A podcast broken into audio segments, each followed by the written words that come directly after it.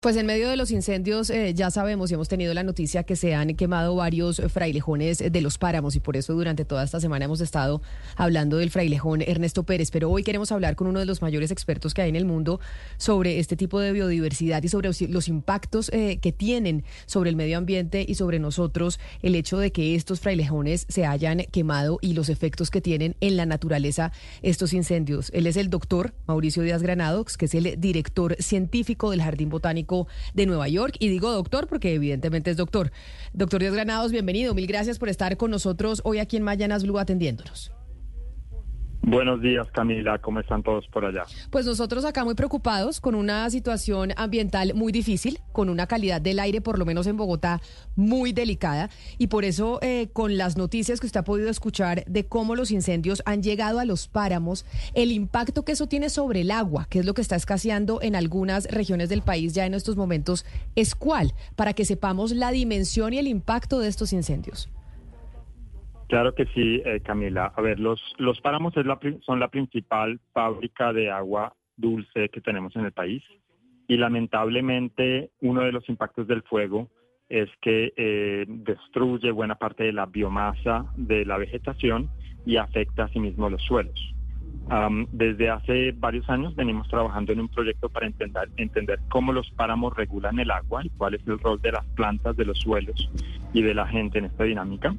Sabemos que el principal, eh, la principal función del páramo es la regulación del agua a través de esos suelos, pero esos suelos se forman gracias a la acumulación de biomasa que posteriormente se, se transforma en materia muerta, que los científicos llamamos necromasa, y forma esos suelos muy gruesos que actúan como esponjas. Eh, la mayoría del, del, agua está entonces contenida en esos suelos de los páramos y obviamente la vegetación tiene un papel fundamental. Los frailejones, al ser plantas eh, que son eh, realmente clave para el sostenimiento de todo el, el ecosistema de páramo, em, la pérdida de los, de los frailejones o la muerte de los frailejones por por quemas severas, obviamente va a impactar la función de regulación del agua de los páramos. Tenemos que recordar hacer una, una nota importante aquí, los, los incendios suceden con cierta regularidad en la naturaleza, eh, son eventos normales en, estos, en estas épocas de sequía, sin embargo, los incendios provocados por el hombre eh, con una frecuencia mucho mayor pueden tener consecuencias graves para los ecosistemas. Los frailejones normalmente tienen cierta capacidad de resistir incendios de baja, de baja intensidad y no con mucha frecuencia, pero obviamente habrá que evaluar estos incendios que tenemos que tanto afectaron los frailejones. Seguramente habrá habido algunos Dime, dime, Camila.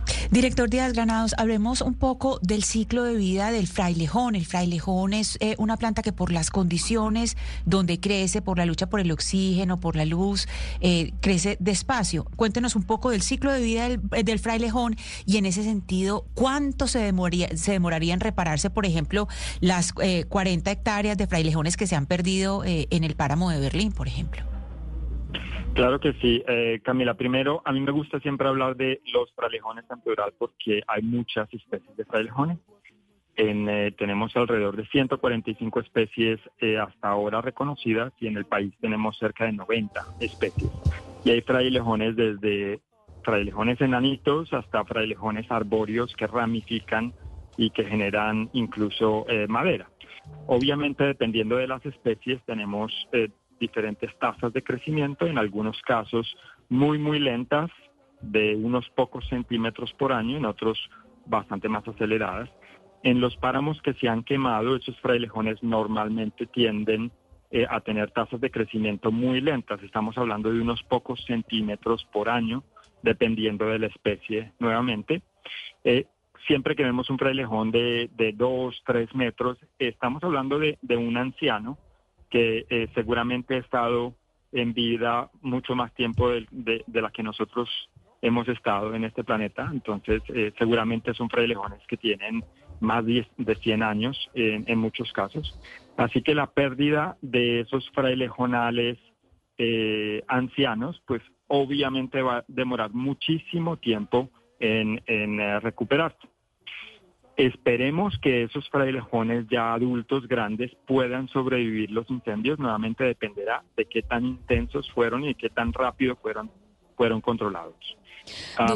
Eh, y Dime, Camila. Sí, doctor Díaz Granados, yo no sé si lo que le voy a pedir sea posible, pero yo quisiera que nos dé una noticia que nos dé esperanza, porque es que cuando uno pues sabe lo que sabe el ciudadano promedio de lo, de lo difícil que es crecer un bosque de frailejones eh, y ve lo que ha pasado en estos días, pues se le queda el corazón roto y, sobre todo con la sensación de que la pérdida es tan irreparable que nosotros como ciudadanos no podemos hacer nada. Y, yo quiero pedirle que nos diga qué podemos hacer, algo que nos, que nos dé esperanza y que nos ayude a, tener, pues, a poder aportar algo.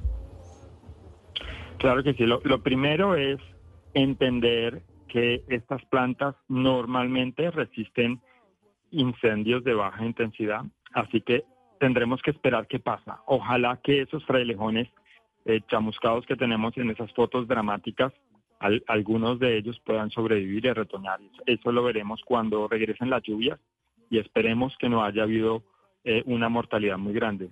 Y si eh, tuvimos esa mortalidad, tenemos entre todos que, que liderar campañas para restauración y sobre todo para prevenir que esos incendios causados por el hombre se repitan con esa frecuencia.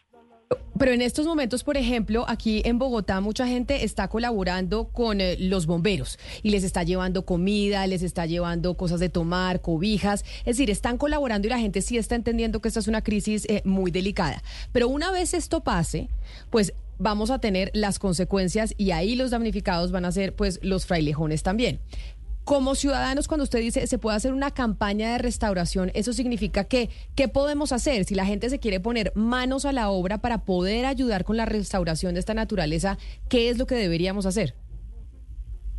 Eh, eh, pues mira, hay en este momento varios grupos que eh, de seguidores, de amantes de los frailejones que se comunican a través de las redes sociales. hay un grupo, por ejemplo, en, en WhatsApp que congrega cientos de personas ya que están realizando trabajos de restauración en varios páramos del país. Eh, hay una fundación que se llama Cumbres Blancas que lidera esas campañas de restauración. O sea que ya hay, hay una serie de acciones que se están llevando a cabo. Hay em, eh, actividades de propagación local de frailejones, en algunos casos con el, con el apoyo de, de las fuerzas militares también, que están haciendo un trabajo bellísimo de propagación de frailejones en, muchos de los parques nacionales también. Así que eh, es básicamente lo primero, siempre hay posibilidad de, aunar fuerzas, de apoyar estas campañas y de unirse. Eh, se están haciendo muchos eventos. Hace, hace un par de meses participé en un evento que se llamó El Frailetón, por ejemplo, organizado por Cumbres Blancas. Eh, y hay otros eventos que van a, van a estar sucediendo pronto siempre quien quiera trabajar, participar, apoyar de manera voluntaria con, estas, con estos trabajos de restauración, pueden buscar por las redes sociales estas campañas para apoyar la restauración de frailejones eh, y, por supuesto, aportar su granito de arena. Director Díaz Granados, eh, yo quiero aprovechar pues que lo tenemos acá para aprender un poquito con usted. Eh, cuéntenos, en, entiendo que Colombia es el país del mundo que más páramos tiene, el sistema páramo que es donde crecen los, los frailejones. Háblenos un poco de cuántos páramos tiene Colombia, cuáles son los más importantes y cómo estamos en el mundo en sistema de páramos, si de verdad somos una potencia eh, de, de páramos en el mundo. Sí, correcto. Colombia tiene más del 50% de los páramos en el mundo, así que efectivamente, como lo menciona, somos el país de los páramos. Obviamente, identificar cuántos páramos tenemos eh, es relativo. En, los científicos hablamos muchas veces de complejos de páramo, pero que no corresponden con los nombres que tenemos de páramos. Y hacemos una compilación de los nombres de páramos, cuántos nombres tenemos de páramos. Tenemos un poco más de 4.000 nombres asociados a páramos, a localidades que identificamos. Por ejemplo, el páramo de Santa Rosa, el páramo de, Berlín, el, páramo de Pan de Azúcar, etcétera, etcétera. Muchos de ellos pueden ser solamente un complejo de páramo identificado desde, con datos científicos. En todo caso, somos el país de los páramos y somos el país de los frailejones. Tenemos también eh, la mayor diversidad de frailejones en el mundo, eh, más o menos 90 especies de frailejones, de los cuales 70, de las cuales 77 especies son endémicas del país y lamentablemente, muy lamentablemente, 68 de esas especies se encuentran amenazadas. Eh, algunas de ellas en, eh, en, peligro y en peligro crítico. Eh, y muy lamentablemente, algunas de esas especies de frailejones en peligro crítico se encuentran en áreas que fueron quemadas. Pero entonces, entonces, doctor Díaz Granados, escuchándole y sabiendo que usted es eh, una de las personas en el mundo que más sabe de frailejones, que hoy es el director eh, científico del Jardín Botánico de Nueva York, pero que es colombiano, ¿está teniendo algún tipo de relación usted en estos momentos con organizaciones públicas, privadas y no gubernamentales para trabajar en función de cómo podemos eh, surtir esta crisis y ver qué podemos hacer para recuperar los frailejones que estén en peligro después de los incendios? Mira, en este momento lo que tenemos que hacer es eh, controlar esos incendios y, nos queda, es un trabajo fuerte porque además el fenómeno del niño está afectando y nos va a seguir afectando en, el país por, por lo menos hasta marzo. Entonces lo que tenemos que hacer es seguir eh, controlar los incendios y prevenir que haya otras ocurrencias y después estaremos haciendo actividades de, monitoreo. Eh, todavía no he realizado gestiones en torno a qué se puede hacer. Obviamente eso dependerá de los de, la institucionalidad y de los apoyos que, que haya al respecto, pero eh, estoy participando en, la red de, de, frailejones, también soy uno de los participantes allí. Eh, estaré también hablando en la Feria Internacional del Libro sobre la importancia de los frailejones. Eh, así que a través de, esos, de esas pequeñas acciones esperamos que entre todos podamos recuperar y proteger estas plantas. Pues aquí lo esperamos para la Feria Internacional del Libro y ojalá pueda tener usted también una comunicación con eh, las autoridades locales y nacionales para que en conjunto las personas que más saben sobre ese tema puedan aportar a nuestro país. Doctor Mauricio Díaz Granados, mil gracias por habernos atendido hoy aquí en Mañanas Blue. Muchas gracias a ustedes, que estén muy bien y ojalá que eh, podamos controlar estos incendios y prevenirlos.